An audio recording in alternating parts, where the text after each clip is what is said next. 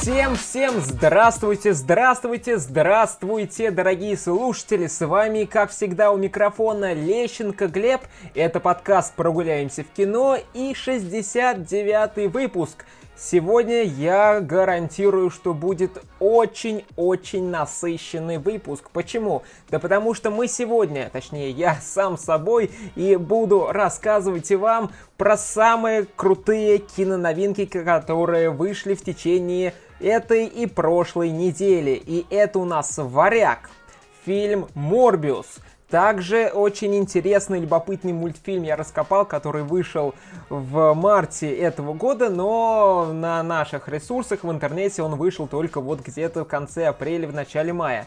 Это мультфильм «Плохие парни», и также расскажу про два интересных сериала, которые закончились буквально вот-вот. Первый сериал это «Полиция Токио», а второй сериал, который называется «Хало». Про него я рассказывал еще где-то в, в апреле про первые две серии, и там я рассказал историю создания этого сериала, поэтому если не слушали, то можете вернуться послушать. Очень интересная история создания этого проекта.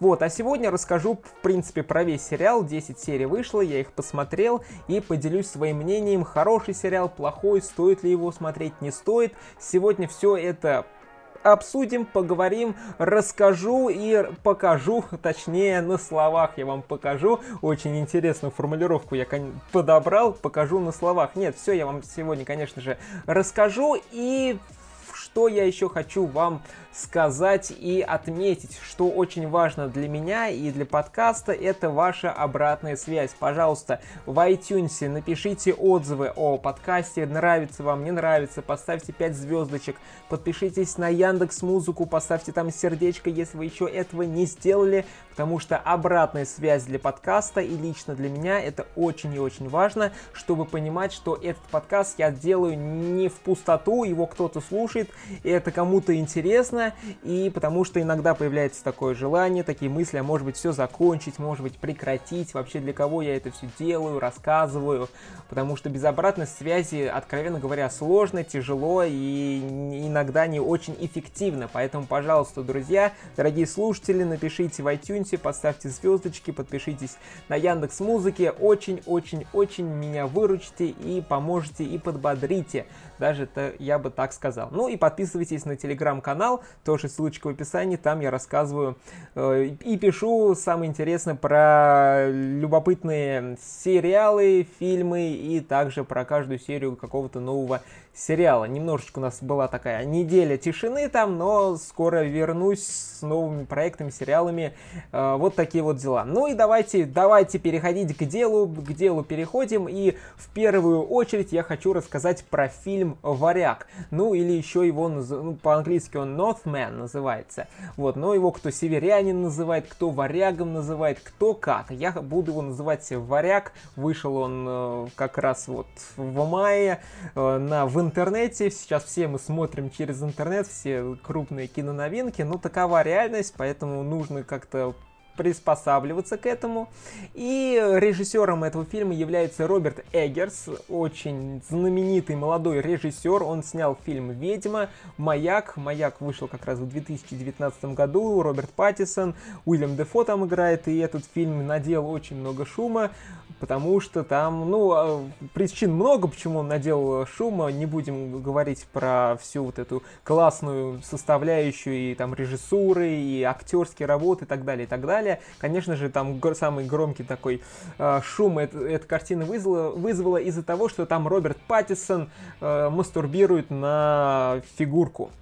Да, все, ну, не возмущались, а все таки воу, Роберт Паттисон, фигурка, он там мастурбирует, а, какой ужас, кошмар, или кому-то наоборот нравилось. Ну, короче, фильм «Маяк» надел очень и очень много шума, поэтому Роберта Эггерса ждали, когда он выпустит что-то новое, интересное, динамичное и такое умопомрачительное. И вот в 2020 году он начал снимать кино, и до кинотеатров этот фильм дошел как раз вот в в 2022 году. Ему дали большой бюджет, это 90 миллионов долларов. Все это под спонсорством, ну не под спонсорством, а как раз выпускал это все Universal. И и, и, и вышел, и давайте я расскажу, про что вообще там идет речь. Зачитываю синопсис. Конец X века. Небольшой остров в Северной Атлантике. Король с серьезным ранением возвращается из похода к жене, к юному сыну.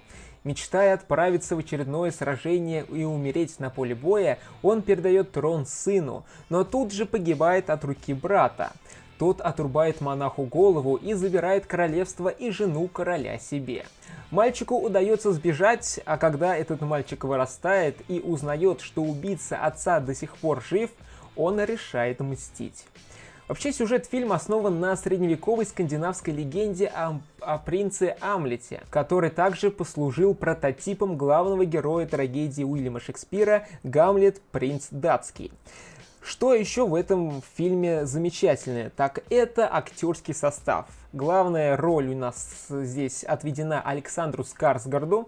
Также здесь у нас есть Николь Кидман, Уильям Дефо, Итан Хоук, ну и, конечно же, Аня Тейлор-Джой, которая снималась э, в первом фильме, таком дебютном э, фильме Роберта Эггерса под названием «Ведьма». Она там играла, и, можно сказать, после этого у нее тоже карьера пошла вверх, как и у самого Роберта Эггерса.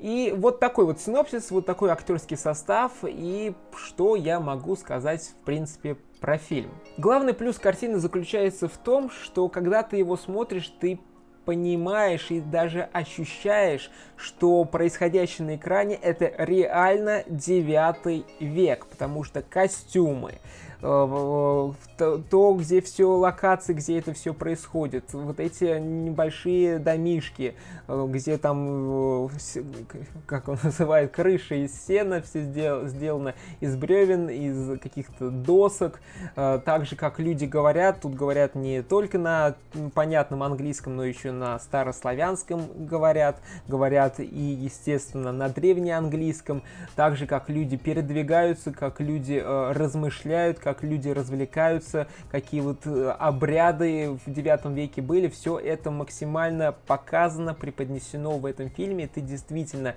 веришь в происходящее и понимаешь, что, блин, э, вот то, то, что мне сейчас показывают, это действительно было в 9 веке, поэтому э, Роберт Эггерс в этом фильме является не, не только еще режиссером, но и сценаристом и продюсером, поэтому он сделал, проделал огромную работу именно в сценарном плане, э, вписывая, э, вписывая описывая вот эти все моменты, как люди говорят, как люди ходят, как э, происходит, где происходят все вот эти э, действия в картине, и это действительно заслуживает внимания, и ты этому веришь, э, сопереживаешь как, как раз героям, которые ходят вот в этом в пространстве этого фильма, и действительно видно, что проделана огромная работа. И также этот фильм снимался в Ирландии и в Исландии, поэтому как раз вот эти пейзажные съемки с, с, с горами, полями, э, вот этим огромным лесом и, конечно же, с видами океана, это захватывает дух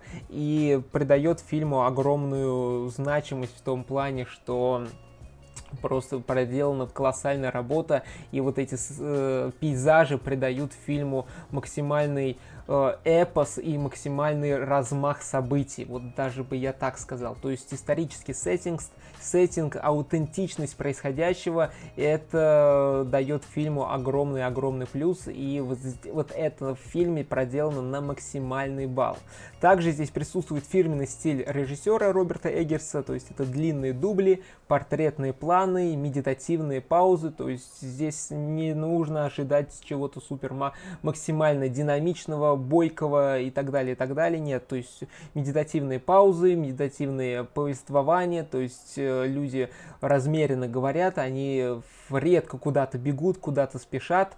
Очень длинные дубли, и как раз длинные дубли относятся к к, к сценам, к экшн-сценам. То есть обычно, если мы смотрим какие-то современные боевики, современные э, фэнтези, где там дерутся, какие-то бои происходят, то мы все время видим склейка, склейка, склейка, склейка, склейка, удар, склейка, удар, склейка. Например, вот если смотрели в прошлом году Mortal Kombat, там буквально удар, склейка, удар, склейка, а может быть даже делает один удар, а там две-три склейки происходит. Нет, здесь все сделано одним дублем, то есть если герой дерется, мы видим одним дублем, как он и падает, как дерется, как кусается, как наносит удары противнику, он нанес удары одному противнику, встал, пошел к другому, там голову разнес, потом встал, пошел третьему, тут его сбили, он валяется в грязи, потом на него падает еще где-то 2-3 врага, он с этими в грязи э, борется, и это все снято одним дублем, то есть можно просто э, поразмыслить о том, сколько времени ушло на тренировку вот этих сцен, это просто какая-то невероятная работа, и как раз когда дубли, э, вот эти экшн-сцены смотришь одним дублем, ты погружаешься в эту экшн-сцену и ей максимально веришь, потому что когда скле... Э, монтажные склейки идут одна за другой, это, конечно же, придает динамики, но достоверности иногда э, отба... убирает из-за этого, поэтому смотреть на э, экшн-сцене, экшн-сцены одним дублем, это, наоборот, здорово и классно. Вот, ну и, конечно же, фильм получился брутальный, то есть посмотреть на самого Роб... Роберта Эггерса, посмотреть на самого Александра Скарсгарда, его вот обнаженный торс, мускулы, и весь он в бороде, вот этот ос, э, звериный оскал, вот этот жестокий, серьезный э, взгляд мщения, ты когда смотришь на Скарсгарда, это что-то просто невероятное, и не только он придает брутальность, там огромное количество мужиков здоровенных, брутальных, с мускулами, с бородами, которые дерутся, квасят лица, там, не знаю, делают э, огромные ранения там в живот, ноги, руки и так далее, и так далее. Там целую деревню сжигают, целую деревню просто э, вырубают на маленькие кусочки в полном и противоположном смысле, поэтому брутальность, брутальный фильм до невозможности. Вот, ну и про хорошие экшн-сцены, экшн, хорошие экшн-сцены в фильме просто прекрасные, да, хорошие, прекрасные, вот так вот я говорю. И, естественно, это тоже заслуживает внимания. И в конце еще есть отдельная такая серьезная битва на мечах э, на фоне вулкана, то есть что-то такие вайбы, как сейчас современно говорить, вот такие атмосфера э, Звездных войн третьего эпизода, э, как раз месть ситхов, где там Эникин с Убиваном дерутся на мечах э, рядом с этим, как называется, с вулканом. Вот, и эта сцена здесь в этом фильме тоже по большей степени э, была снята с помощью одного, двух, одного, двух, трех дублей. Вот, ну и, конечно же, вот плюсы такие, и только вот эти плюсы заслуживают внимания, э, нашего внимания, чтобы мы уделили э, там два с половиной часа для просмотра этого фильма. Фильм идет как раз два с половиной часа. Минусы, минусы, что я могу сказать, конечно же, плюс в том, что он медитативный, в том плане, что нет очень, очень таких каких-то серьезных, быстрых, динамичных событий, но и некоторым это может и не понравиться, потому что фильм достаточно, можно сказать, скучный, в том плане, что событий немного, и все время герои куда-то идут, передвигаются, остановятся, поговорят, обдумывают, думают, потом какая-то небольшая движуха происходит, потом опять остановились, что-то делают, говорят, и потом опять какая-то небольшая движуха. Вот, э, если первый час еще вот достаточно интересно смотрится динамично, несмотря вот на вот эти небольшое, как он называет, тягучесть и вот это медитативное повествование, но после первого часа там уже нам показывают даже некоторые сцены, где там люди дома строят, и вот в деталях, как эти дома строят. И немножечко, конечно, темп, темп повествования снижается и становится смотреть иногда скучновато, я признаюсь, но в принципе особого какого-то ухудшения впечатления от просмотра это не, не создает.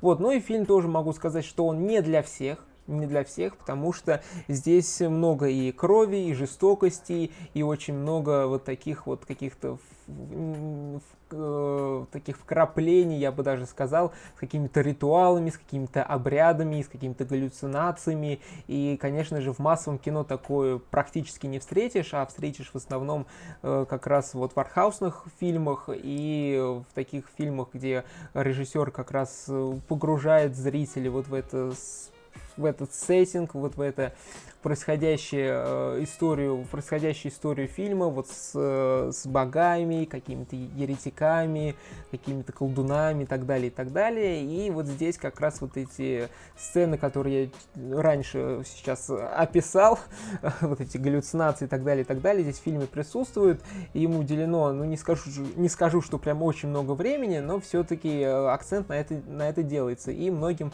это может показаться скучным, неинтересным, каким-то непонятным и просто-напросто вводящим в заблуждение. Потому что ты смотришь одно, потом оп, появляется какой-то мужик, который пердит, кряхтит и там какие-то за какими-то загадками разговаривает. То есть обычный зритель вряд ли будет, захочет включать голову, чтобы понять, что тут происходит. Вот, поэтому, в принципе, тут такое есть, и многим это может не понравиться. Но еще скажу, да, это, конечно же, не минус, но достаточно фильм можно сказать, предсказуемый. То есть мы видим, что вот есть отец, есть сын, отца э, лишают головы, Да, такую формулировку подобрал интересную. Вот, и потом понятно, что сын вырастет и будет мстить э, убийце отца.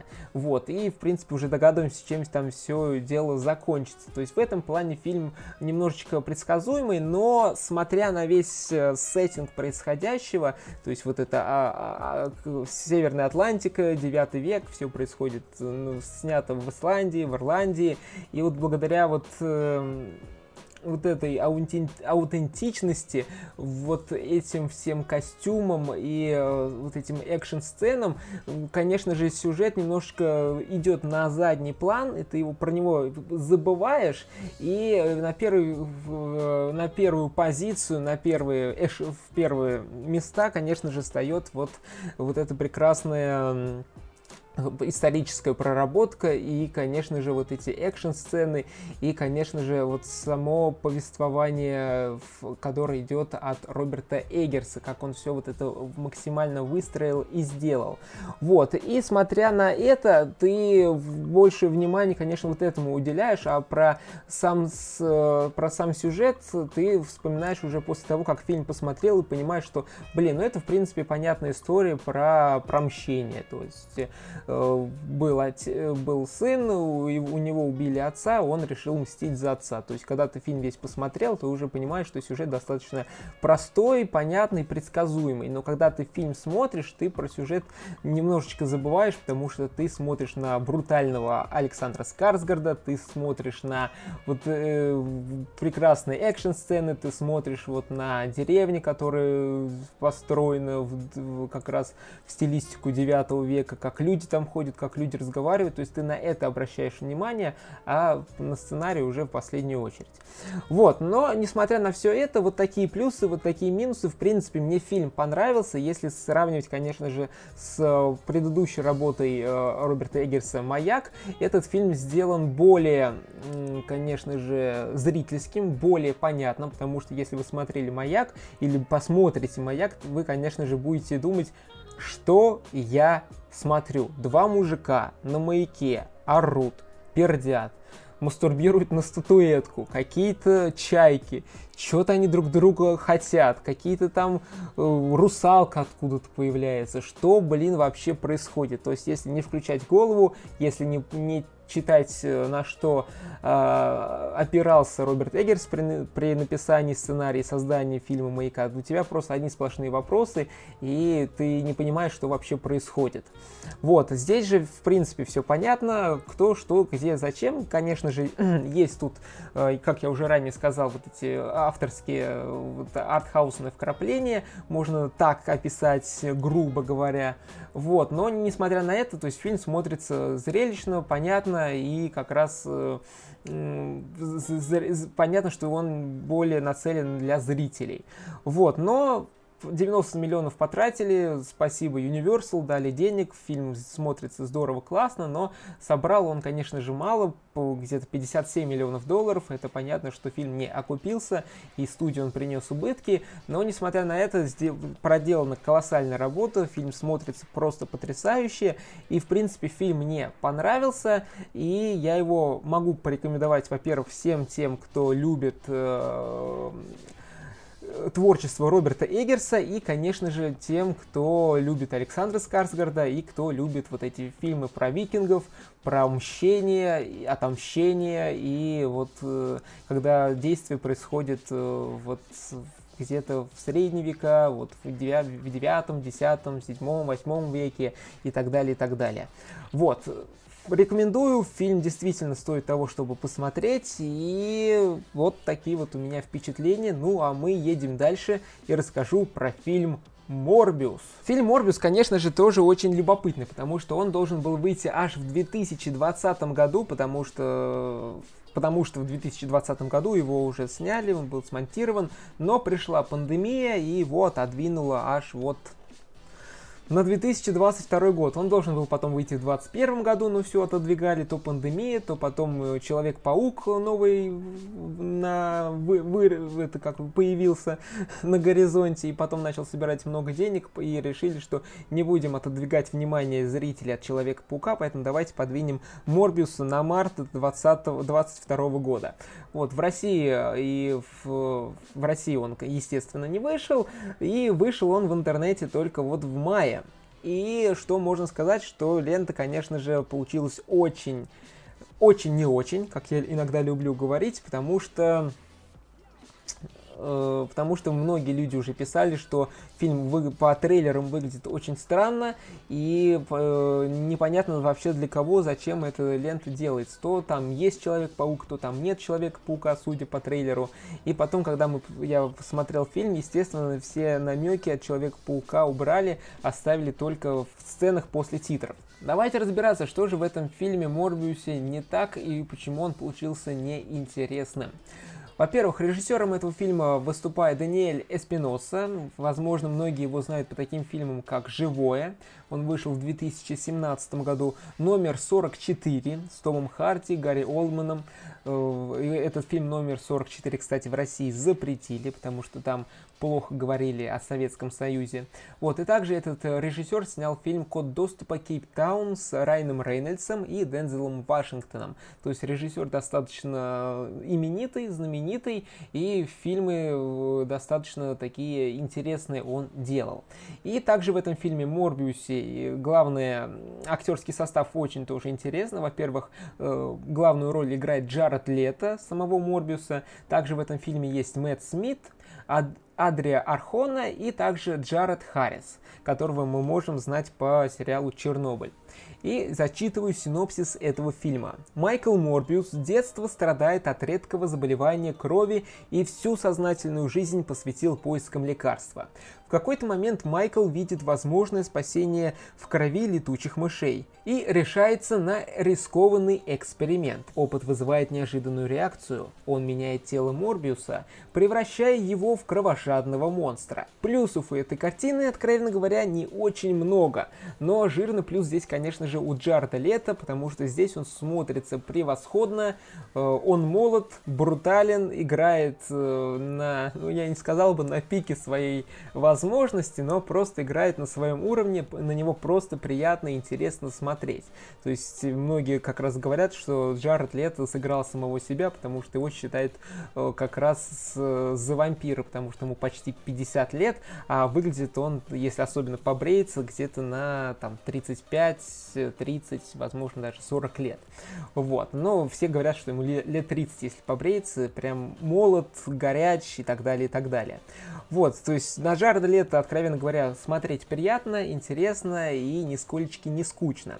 Вот, ну и первые 50 минут картины смотрятся достаточно бойко, интересно, динамично. То есть нам рассказывают историю, то есть вот был маленький мальчик, он страдает заболеванием, у него был друг, его друг тоже страдает заболеванием, вот сейчас он работает в госпитале, он вырос, работает в госпитале, вот этот Морбиус, Майкл Морбиус помогает тяжело больным, он делает какие-то научные исследования, его признают, считает крутым, прекрасным ученым, но несмотря на это, он, у него заболевание есть, оно прогрессирует и, возможно, скоро умрет, и поэтому ему нужно как-то справиться вот с этим недугом, и он делает различные исследования, и вот он понимает, что вот он сейчас э, вколет кровь летучей мыши себе, себе, и он вылечится и так далее, и так далее. Вот. То есть вот это где-то первые, наверное, минут 50, и потом мы видим, что вот он превращается в монстра, он начинает там как-то вурдалачить, и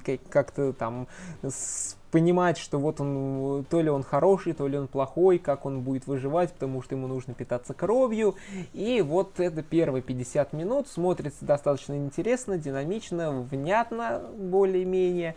Это вот такие плюсы у картины. Сейчас расскажу про минусы. На мой взгляд, фильм достаточно банальный в том плане, что это просто обычная история такого суперзлодея, обычного злодея, который э, у него были проблемы, он начинает их решать и потом понимает, что у него что-то все-таки не так, какие-то там минусы, проблемы, он начинает противоречить сам собой и так далее, и так далее. То есть фильм выглядит достаточно банальным и даже немного предсказуемым, поэтому фильм многие предрекали, что он будет неинтересным, он будет скучным и вообще непонятно для кого, для чего его создают.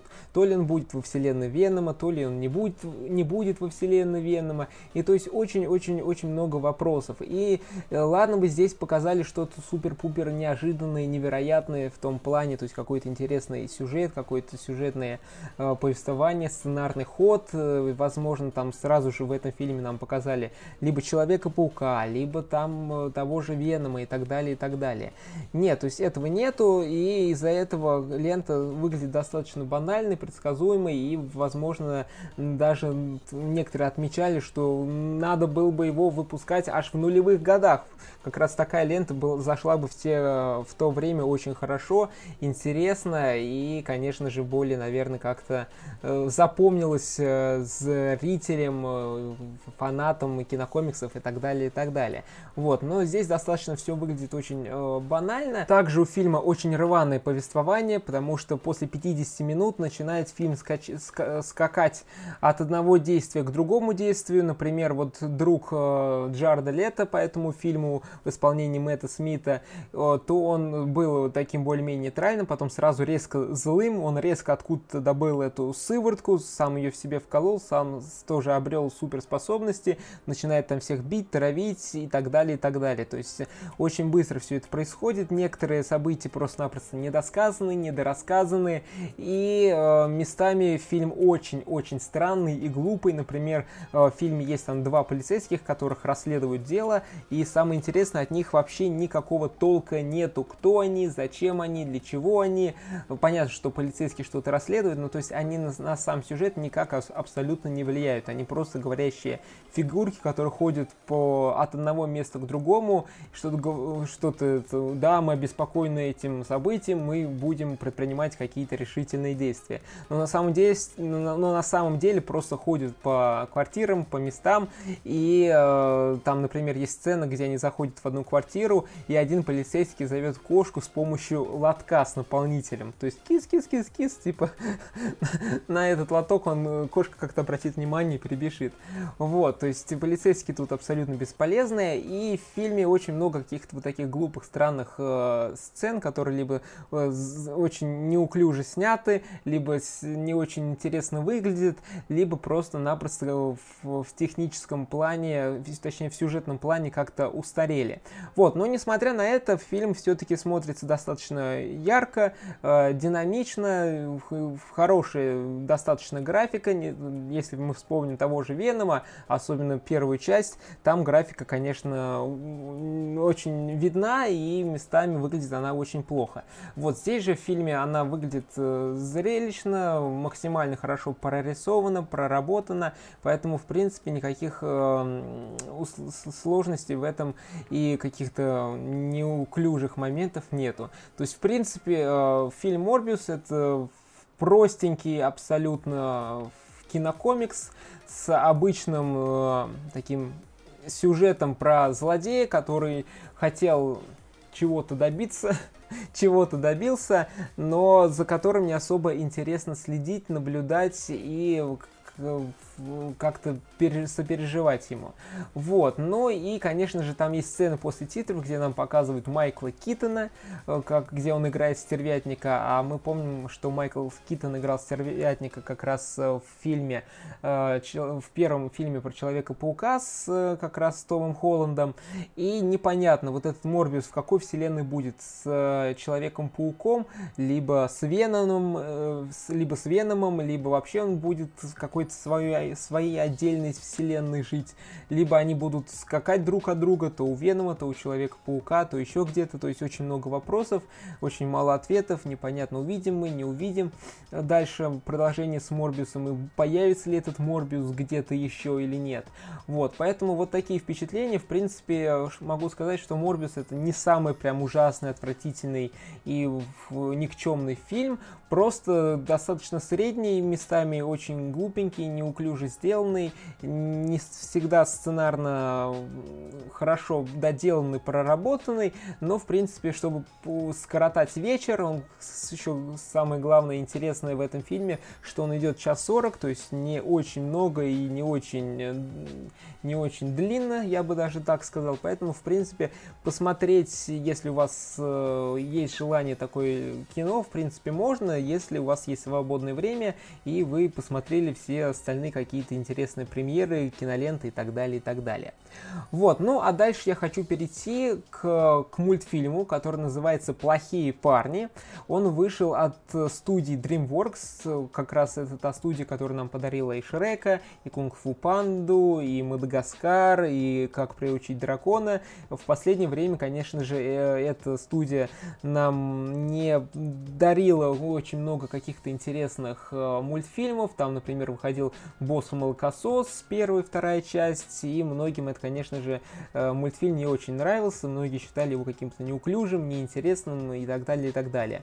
Вот, «Плохие парни» — это совсем другое дело. Э, режиссером фильма является Пьер Перифел. Э, это, можно сказать, дебютант. У него он снял а, одну корот, короткометражку «Билби», который, который называется, и это его такой настоящий дебют в мультфильме. И, в принципе, сюжет этого мультфильма рассказывает о группе животных преступников, которые пытаются избежать тюремного срока под предлогом исправления, в то время как лидер банды а, обнаруживает, что ему нравится быть добрым. Мультфильм вообще основан на одноименной серии детских книг, написанных автором Аароном Блейби. Я многие думаю, что вам вообще не говорит ни это имя и фамилия, но я немножко пошерстил по интернету, и оказывается в 90-х, начале нулевых он был достаточно таким востребованным а, актером в различных сериалах и в небольших фильмах. А, после актерской карьеры он стал художником, буквально где-то 3-4-5 лет он занимался вот как раз живописью, живоп... занимался живописью, а затем перешел на детскую литературу. И вот он в 2015 году напиша... написал, нет, написал как раз э, книгу The Bad Guys э, для детей, и это, ну, не одна книга, серию книг он потом начал э, до... дописывать, как-то расширять свою линейку как раз вот в этой вселенной. И э, вот эти книги начали пользоваться огромной популярностью, и в Нью-Йорк Таймс там стал бестселлером, держался там несколько недель подряд в топе как раз вот эта лента, вот эта книжка для детей. И многим э, детям и родителям эта книга начала нравиться, и потом вот э, в 2018 году начали уже появляться такие новости, что хотят этот, эту э, серию книг и экранизировать. И потом все-таки DreamWorks взялась за работу, потом появился ковид, все немножечко приостановилось, работа начала э, продолжаться на дому у создателей, и вот в 2022 году он, этот мультфильм только вышел. И что же можно здесь сказать? Фильм выглядит, мультфильм выглядит очень динамичным, очень смешным и ярким, потому что здесь у нас как раз рассказывается про о группе животных преступников. Здесь у нас есть волк, есть тарантул, есть э, змея, есть акула и еще есть пиранья. То есть э, подобрали таких животных, которые в обычной жизни мы считаем их какими-то опасными, злыми, серьезными и очень-очень недобрыми. Вот. И вот они грабят, э, у них такая достаточно известная слава в этом городе, в котором идет повествование, что они очень серьезные, жестокие, и э, за ними охотятся полицейские, хотят поймать, и вообще они очень такие серьезные, ну, плохие парни, в принципе. Вот. И потом идет повествование, что вот, в принципе, у них много денег, у них много в этом, в принципе, славы э, в городе, и, в принципе, все у них есть, куда им еще стремиться и так далее. Но вот они включают новости, и им рассказывают, там появляется мэр города, которая заявляет, что вот очередное ограбление произошло э, а вот от этих плохих парней, и я хочу сказать, что принципе это ограбление смотрится плохо, очень неуклюже, и вообще они сдулись, и вообще им пора уже на пенсию, и от них уже никакого толка, и скоро мы их поймаем, и так далее, и так далее. И вот это вот заявление, оскорбление бьет по как раз по самолюбию главного главаря этой банды Волка и говорит, что все, сейчас у них там будет какой-то типа Оскара, мы вот ограбим э, вот эту церемонию, украдем стащим э, главную статуэтку и вообще все признают, что мы молодцы, очень крутые и так далее, и так далее. И после этого как раз сюжет начинает закручиваться, закручиваться, закручиваться. И не скажу, что это прям какое-то очень новаторское кино, очень какой-то супер сюжетным каким-то поворотом и так далее, и так далее. В принципе, все это предугадывается на раз, два, три, четыре, пять. Но, несмотря на это, то есть здесь очень интересный посыл, что, в принципе, нам показывают показывают э, животных, которые чувствуют себя злодеями и э, понимают, что вот мы злодеи, мы должны творить только зло. Но в душе у них происходит как, как, какая-то трансформация, и они понимают, что все-таки они хотят стать какими-то добрыми, какими-то полезными для общества. И как раз вот этот звоночек происходит именно у главаря, у волка. И здесь вот это очень интересное как раз э, повествование и очень интересный конфликт, потому что сначала происходит конфликт у самого главаря, то есть он понимает, что он как бы злой, но вот в душе что-то просится просится как раз на что-то доброе, стать добрым, полезным для окружающих. Вот, то есть это первый конфликт, потом второй конфликт уже происходит как раз с группой, потому что они не, пока не чувствуют вот этой какой-то доброты в душе, не понимают, хотят они стать добрыми или нет, но они себя олицетворяют как раз именно с со, со, со злодеянием, э, с, с, с преступным миром и так далее, и так далее.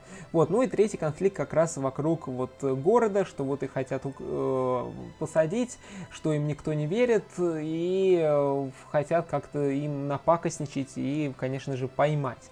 Вот, то есть очень много конфликтов, за этими конфликтами интересно смотреть, интересно наблюдать, и, э, конечно же, здесь в конце мы происходит э, осознание, что вот они хотят все-таки стать добрыми или злыми, не буду спойлерить. Вот, и вот на это, конечно же, очень интересно смотреть, за этим очень интересно наблюдать. Вот, также очень много здесь остроумных э, шуток, юмора. На некоторых сценах я просто смеялся в голос, потому что здесь э, очень достаточно забавно показано и как персонажи друг с другом взаимодействуют, как они шутят, очень много отсылок к поп-культуре, к различным фильмам, первая сцена, например, нас вообще отсылает э, к Тарантино, где там два героя сидят, разговаривают о каких-то там, о какой-то еде, бургере и так далее, и так далее, и так далее. И эта сцена снята тоже одним, э, одним дублем, то есть смотрит, как заявляет, вот первая сцена в мультфильме, э, очень длинная, она идет около двух минут, и чуть больше даже двух минут, и снята одним дублем, то есть это прям что-то новаторское, многие там и э, как раз рецензенты, и многие создатели этого мультфильма заявляют. Вот, ну, создатель, то есть те, кто работали именно над фильмом. Ну и очень понятный посыл здесь, что не надо быть злыми, нужно быть добрыми, и если в тебе есть вот это какое-то чувство измениться, нужно его впустить в свою жизнь, а не скрывать где-то в глубине себя, его стыдиться и так далее, и так далее. То есть это очень хороший мультфильм для детей, ничего такого жестокого, ужасного, противного нету, э, противного нету, поэтому фильм смотрится на одном дыхании, он идет всего лишь час сорок, и благодаря этому приятно было наблюдать за происходящим. Вот, минусы, ну минус я сказал, то есть он достаточно предсказуемый, но фильм для детей, я думаю, взрослые вряд ли будут это кино смотреть по большей степени, то есть, скорее всего, будут только смотреть с детьми, а детям им все в новинку, и они будут, конечно, смотреть вот за вот этой картинкой, которая постоянно меняется, тут э, э, герои постоянно куда-то бегут, летят, э, катаются, что-то делают и так далее, и так далее. То есть, в принципе, дети не будут думать, что фильм предсказуемый и так далее, и так далее. Вот, и э, в принципе вот такой, вот, возможно, мой такой главный минус, э, предсказуемость. То есть взрослым, конечно, будет это не особо, возможно, интересно смотреть. Вот, а другие минусы, они уже не более значительные, и, возможно, это просто такое субъективное мнение, ни на чем не основанное, и, возможно, просто оно лично у меня вызвало какие-то, какое-то непонимание, какое-то, ну, не отторжение, а просто какую-то ну, неразбериху в моей душе, я бы так сказал. Вот, то есть очень странно работает мир, то есть здесь у нас есть люди, которые говорят, есть животные, которые тоже говорят, и они как-то взаимодействуют э, с людьми. И также есть домашние животные, которые, ну, просто как домашние животные, кошки, которые говорить не умеют, э, и так далее, и так далее. То есть как вот этот мир вообще работает, как он взаимодействует, почему одни животные говорят, другие не говорят, почему вот есть люди, есть говорящие животные, как они с друг другом взаимодействуют и так далее, и так далее. А почему, зачем? Ну, в принципе, то есть эм, для меня просто показалось, это очень как-то странно работает мир. То есть если были бы только одни животные, либо были только вот э, говорящие животные и только люди, а без домашних животных, и так далее, и так далее. То есть смотрится это, конечно, немножечко вот, ну, посеяла смуту в моей душе. вот этот, э, вот это, вот этот э, мир, который нам показали как раз в фильме. Вот, ну и, конечно же, тут еще очень странно показали, как происходит у животных осознание того, что они хотят стать добрыми. То есть, в принципе, логично показали, но смотрится это очень странно и очень забавно. То есть, например, волк э, помогает пожилой бабушке, э, помогает так, что она не падает с лестницы, остается жива и очень сильно благодарит главного персонажа. Он радуется и радуется так, что у него хвостик встает верхом и хвостик начинает э, вперед, вправо-влево двигаться, и у него открывается язык и у волка, и он начинает так активно дышать, радоваться, и, ну, то есть, как обычно, собака, собака, ну, собака, волк себя ведет, когда ему что-то нравится, приятно и так далее, и так далее. То есть, как раз, когда встает вот этот хвост и начинает вперед-назад э, двигаться, это, конечно, смотрится немножечко забавно и Э, не очень по-детски, я бы даже так сказал. Ну, возможно, это просто мое странное воображение так работает, какие-то другие смыслы поставляет этому. Вот. Но я думаю, дети, в принципе, ничего не заметят, но взрослые, э, возможно, какие-то какие-то сравнения, какие-то аллюзии увидят и будет им на это забавно смотреть. Вот, вот такой вот мультфильм, который называется «Плохие парни», очень любопытный, очень интересный, поэтому настоятельно рекомендую посмотреть, особенно тем, у кого есть дети, посмотреть с детьми можно и получите настоящее удовольствие. Вот, «Плохие парни», мультфильм настоятельно рекомендую посмотреть. Ну а сейчас переходим к сериалам. Первый сериал у нас э, в листе стоит «Полиция Токио». Очень интересный, любопытный сериал, на мой взгляд, и давайте расскажу, про что там, собственно, идет речь. Зачитываю синопсис. Приехав в Японию, молодой человек становится криминальным репортером крупнейшей газеты страны. В течение нескольких месяцев он освещает темную сторону японской действительности. В конце концов, специфика его работы сводит к боссам Якудза. Одним из режиссеров и продюсером э, ленты является Майкл Манн. Он как раз снял пилотную серию. Я думаю, Майкла Манна вы все прекрасно знаете по его фильму «Схватка», «Свой человек», «Али», «Последний из Магикан». То есть очень достаточно известный и именитый режиссер. И когда он начинает снимать какой-то новый проект, как раз э, пристально на него, на этот фильм, на проект, сериал обращает внимание, где Майкл Манн задействован. Вот, и актерский состав здесь тоже очень интересный. Во-первых, это Энсел Элгард, Кен Ватанабе и Рэйчел Келлер. То есть актеры тоже достаточно известные, знаменитые, особенно Кен Ватанабе, то есть вы все его знаете и, например, по «Последнему самураю», в фильме «Начало» у Кристофера Нолана он снимался и так далее, и так далее. Вот, вообще фильм должен, это, этот проект должен был выйти еще в 2013 году, и э, вообще этот э, проект задумывался как фильм, и главную роль там должен был играть Дэниел Редклифф. Но потом что-то поменялось, что-то произошло, и э, он, этот проект превратился в сериал, и начали его снимать 5 мая 2020 года. Но потом произошел ковид, и буквально 17 мая 2020 года фильм, э, съемки сериала приостановили, то есть буквально 12 дней поснимали, и потом пришлось уходить на карантин. А возобновили съемки только 26 ноября 2020 года, а закончили снимать 8 июня 2021 года. И главные, главные плюсы в этом сериале заключаются в том, конечно же, что здесь все происходит в Японии, а именно в Токио. То есть весь полностью проект, весь сериал снимался в Токио. И это просто что-то невероятное. Откровенно говоря, главный плюс сериала это Токио. То есть как он снят, как он показан, как вообще происходят все эти события в Токио, это просто у меня вот невероятные просто прилагательные идут э, именно вот к этому плюсу, потому что Токио здесь прекр... просто изумительный, то есть улочки, как люди говорят, как люди ходят, как люди взаимодействуют друг с другом, вот эти э, в помещении, где происходят э, события сериала, то есть рестораны, кафе, забегаловки, э, офисы газеты, офисы полиции, офисы вот этих самих якудзы, э, как люди там проводят досуг, как люди разговаривают, как люди там даже то же самое занимаются с любовью и так далее, и так далее. То есть как вот этот Токио передан в этом сериале, это просто передан здесь на 90, на, не на 90, а на 100%. И мне было прия... больше интересно смотреть вот как раз за, э, за Токио, вот за происходящим именно вот в кадре, то есть как все обустроено, поставлено и так далее, и так далее. То есть Токио здесь просто изумительный, превосходный, и смотреть на это было просто одно удовольствие. Вот, ну и также актерский состав здесь очень интересный, то есть я уже их озвучил, и главное главное, почему мне актерский состав здесь нравится, что здесь э, по большей э, части актеры говорят на японском языке.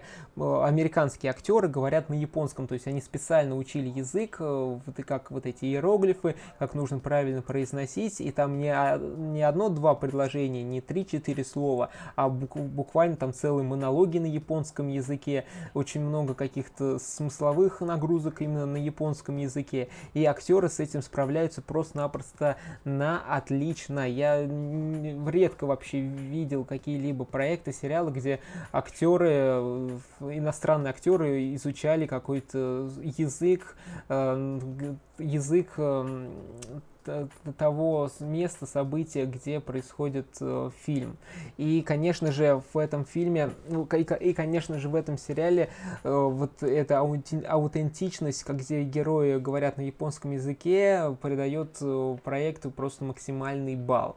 Вот. Ну и из минусов, что я хочу сказать, отметить, возможно, он достаточно медленный, потому что то есть, здесь очень много диалогов, люди ходят, разговаривают, событий здесь, событий здесь не, не так много, то есть здесь нет прям какого-то экшена, перестрелок, то есть все в основном какие-то диалоги, какие-то рассуждения, есть небольшие драки, но их не так много, возможно, где-то 5-6 на весь сезон, а сезон это 8 серий по часу фильмы идут.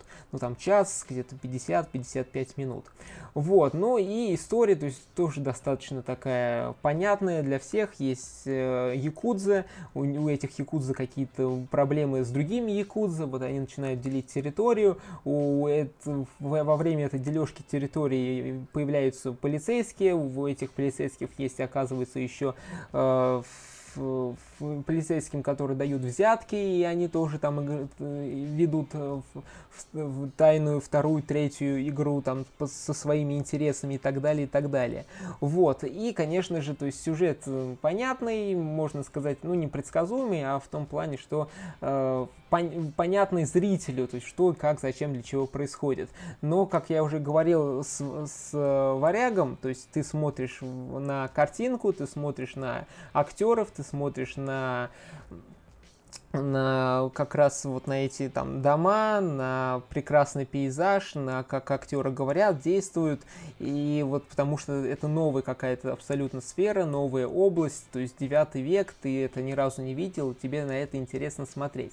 И то же самое в этом сериале, возможно, вы ни разу не были в Токио, я то, в Токио тоже ни разу не был, и вот смотреть на его улочки, на его как раз окрестности, как там люди говорят, взаимодействуют действует и так далее, и так далее, мне было намного-намного интереснее, чем вот следить за вот этим каким-то сюжетом, который просто, ну, он просто простой, понятный и ну, банальный, не банальный, как хотите называйте, но то есть достаточно неоригинальный, я бы даже так высказался.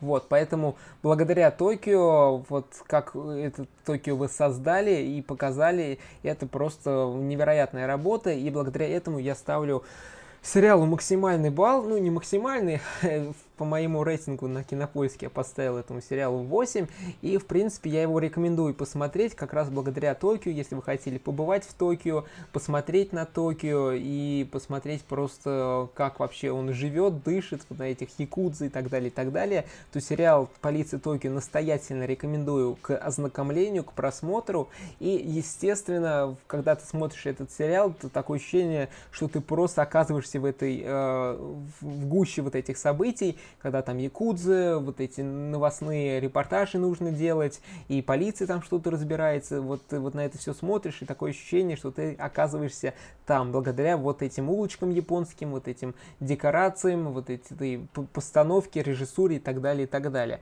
То есть «Полиция Токио» очень классный проект, очень классный сериал, поэтому всем настоятельно рекомендую. И последний сериал, про который я хочу сегодня с вами поговорить, он называется «Хало». Про него я более подробно рассказывал в предыдущих э, выпусках.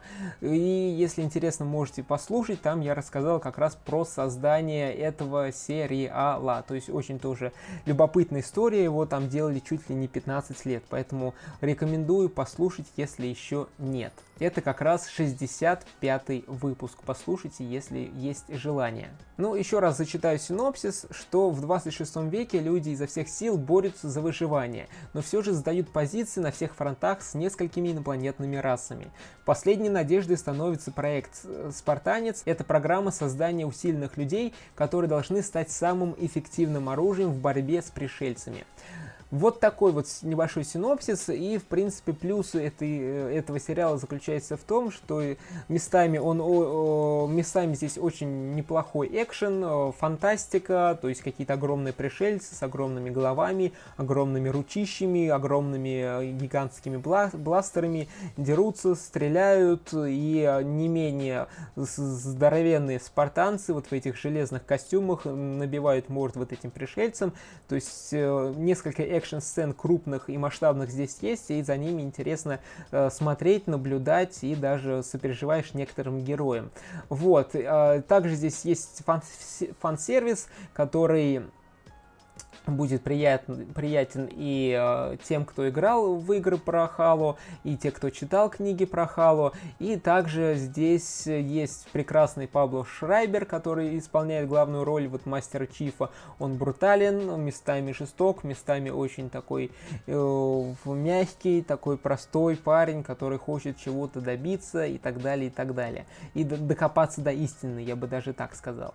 Вот, и тоже вот такие вот плюсы Э, неплохой экшен местами, фан-сервис и Пабло Шрайбер. Вот. И минусы, конечно же, здесь заключ... больше, на мой взгляд, потому что сериал очень скучный местами, то есть здесь 10 серий по 50 минут.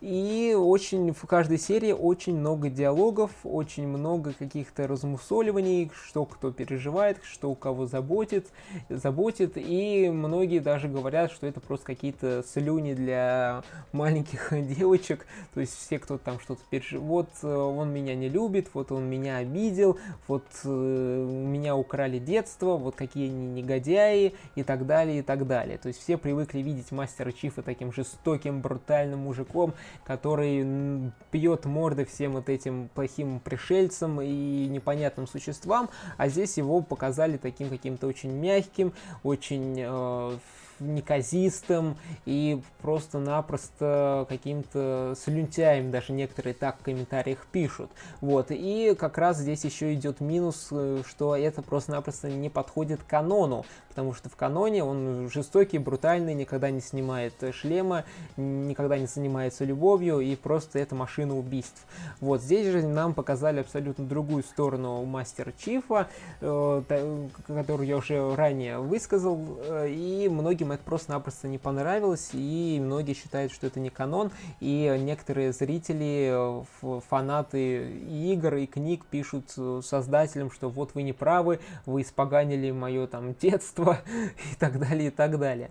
Вот, и также, да, я уже сказал, что он скучный, много диалогов, и все это происходит на фоне двух-трех локаций, а эти локации это какие-то серые стены, либо какие-то какие-то бледные там пространства в виде каких-то там скал и так далее, и так далее. То есть локаций мало, диалогов много, э, они достаточно банальные, иногда просто-напросто пафосные, типа вот как в Бэтмене, я есть мщение, буду всем мстить. Ух, побегитесь, мои злодеи. Вот, здесь то же самое, вот я так поступила, потому что я хотела спасти этот мир, а вы ничего не понимаете, вы вообще мелкое отробье, а я гений каких-то мыслей и готова всех вас поработить, я делаю это ради будущих поколений, которые будут жить во имя чего-то светлого и прекрасного. Вот такие вот диалоги. в этом сериале есть. Это я, возможно, сейчас слишком сильно утрирую, но вот такой пафос в некоторых местах есть, виден, и вообще не понимаешь, зачем он тут присутствует. Потому что, когда я уже ранее высказывался об этом, и когда я слышу вот этот пафос, сразу реалистичность фильма, проекта, сериала падает на нет. Потому что в реальной жизни так люди не могут говорить. Ну, если только не по приколу, вот как я сейчас. вот. И, конечно же, здесь еще есть э, линии, например, повстанки, которые там видно, что она переживает, у нее там отбирают э, э, родные места, и там идет война, она вот за это борется, но эта линия вообще какая-то скучная, неинтересная, ни к чему не приводящая, и буквально где-то уже под конец там есть две серии, где повстанки вообще просто на напросто нет. Даже три, наверное, да, даже три серии, где ее вообще просто-напросто нет. И вопрос, зачем она появлялась, для чего, и тратили время, то есть просто чтобы э, удлинить сериал до 10 серий, или как, или почему, зачем, непонятно. То есть на нее было скучно, неинтересно смотреть, и многие, многие комментаторы как раз про это отмечали.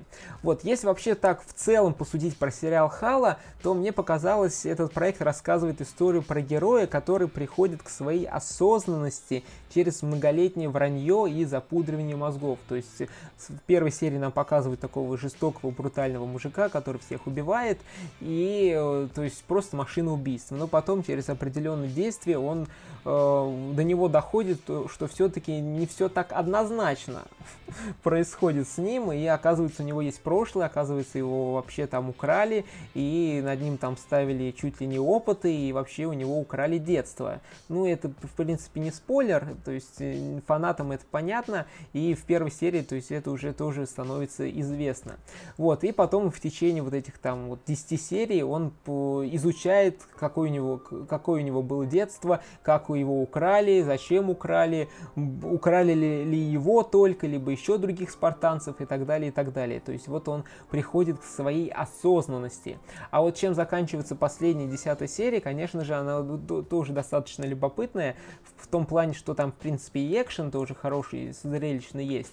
И как раз вот, вот эта арка героя Мастера Чифа подходит к концу вот в этом сезоне, то есть в первой серии нам дают понять, что он хочет чего-то нового, хочет стать более человечным, как-то людям помочь, а в конце он приходит абсолютно к противоположному э, концу, э, то есть, в принципе, ну, не к противоположному концу, а в принципе, чем начал, чем тем и закончил, то есть стал такой серьезной машиной убийств снова, вот, и, в принципе, вот эта человечность э, не особо помогла как раз главному персонажу, и она просто-напросто его даже разочаровала. То есть вот этот посыл очень интересный, любопытный и э, интересно узнать, что будет во втором сезоне. Его, кстати, продлили на второй сезон и уже поменяли шоураннера, поменяли сценаристов, потому что создатели и этого сериала и, конечно же, те, кто дают деньги на этот сериал,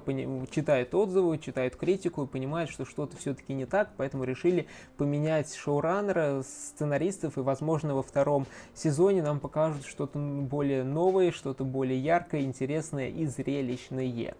Вот, э, вот такое вот у меня мнение по поводу сериала Хала. В принципе, посмотреть э, можно, но если есть какие-то на горизонте более любопытные э, проекты, сериалы, то лучше обратить внимание на них, потому что Хала, он неоднозначный. То есть местами есть очень интересно, есть местами очень и очень скучно, но больше этот сериал я бы описал больше скучный, чем интересный. Вот, но если вы играли в Halo, в игры, если читали книги, вы знаете, кто такой Мастер Чиф, то, в принципе, для ознакомления посмотреть можно. Но если вы не знаете, кто такой Мастер Чиф, то можно, в принципе, с легкостью пропускать, ничего супер нового, интересного не пропустите, не посмотрев этот сериал. Вот такой вот 69-й выпуск подкаста «Прогуляемся в кино» получился. Очень много обсудил с вами и сериалов, и фильмов, и также один мультфильм, поэтому думаю, что-то интересное для себя вы обязательно подберете, выберете и посмотрите. Вот, также еще раз вас прошу, напишите отзывы в, iTunes об, об этом подкасте, поставьте там оценку 5, 3, 4, 2, 1 звезды, сколько хотите поставьте, э, очень приятно. Также можете писать мне в Телеграме, в комментариях под постами, чтобы посмотрели, послушали подкаст, что вы думаете и так далее, и так далее. Также можете послушать еще мой выпуск про поездку на кинофестиваль «Святая Анна». Очень интересный выпуск получился. Если вы еще не слушали, то обязательно послушайте. Там я рассказываю про короткометражные фильмы, про студенческое кино, вообще куда эти короткометражные фильмы идут, ведут, пообщался с режиссерами. Поэтому, если вы еще не слушали, обязательно послушайте. Ну и подписывайтесь также в Яндекс Музыке, в iTunes, на других площадках, где можно подписаться. Рассказывайте об этом подкасте своим друзьям, знакомым и так далее, и так далее, и так далее. Пусть тоже слушают, э, знакомятся с интересными фильмами, сериалами, мультфильмами и так далее, и так далее. И с вами был у микрофона Лещенко Глеб. Всем огромное спасибо еще раз, что слушали. И до встречи в следующем выпуске подкаста «Прогуляемся в кино». Всем Пока-пока-пока.